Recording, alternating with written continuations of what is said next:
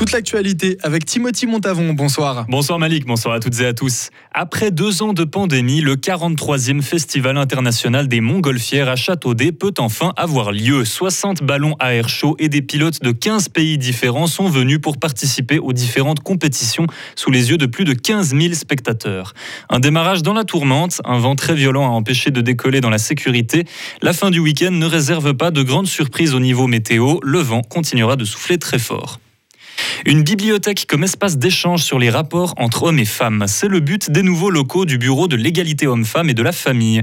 La nouvelle bibliothèque est située tout près de la cathédrale de Fribourg. Elle porte le petit nom de Grenade et entend être un lieu de partage des connaissances sur les sujets tels que la spirale de la violence au sein du couple ou la notion de consentement.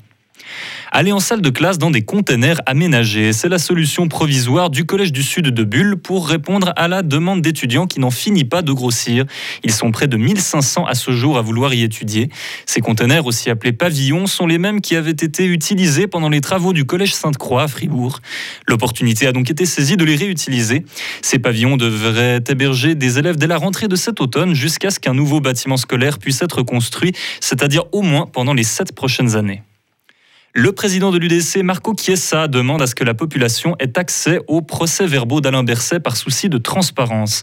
Dans l'affaire des fuites départementales qui a entaché la réputation du ministre de la Santé, beaucoup estiment que le geste pourrait restaurer la confiance que place le peuple dans ses conseillers fédéraux. Le vice-président du Parti socialiste tente, lui, de calmer les esprits sur le sujet. Selon lui, une enquête bien menée est une enquête qui prend du temps et il vaut mieux un jugement juste qu'un jugement rapide.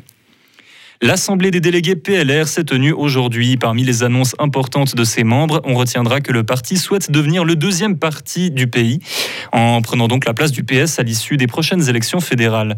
Les membres se sont aussi prononcés sur la votation du 18 juin prochain sur l'impôt minimal. Ce projet prévoit un impôt de minimum 15% pour les entreprises au chiffre d'affaires dépassant les 750 millions d'euros. Les libéraux radicaux soutiennent tous le projet. Ils s'alignent donc sur la position de leur nouvelle conseillère fédérale, Karen Keller-Souter. Femmes, vie et liberté. Plus de 300 personnes ont manifesté cet après-midi dans le froid à Genève pour la démocratie en Iran. Voilà maintenant plus de 4 mois que la mort de Massa Amini a poussé le peuple à se révolter. Les organisateurs de la manifestation ont des demandes très claires. La Suisse doit agir concrètement en expulsant les représentants diplomatiques iraniens, entre autres mesures extrêmes. Retrouvez toute l'info sur frappe et frappe.ch.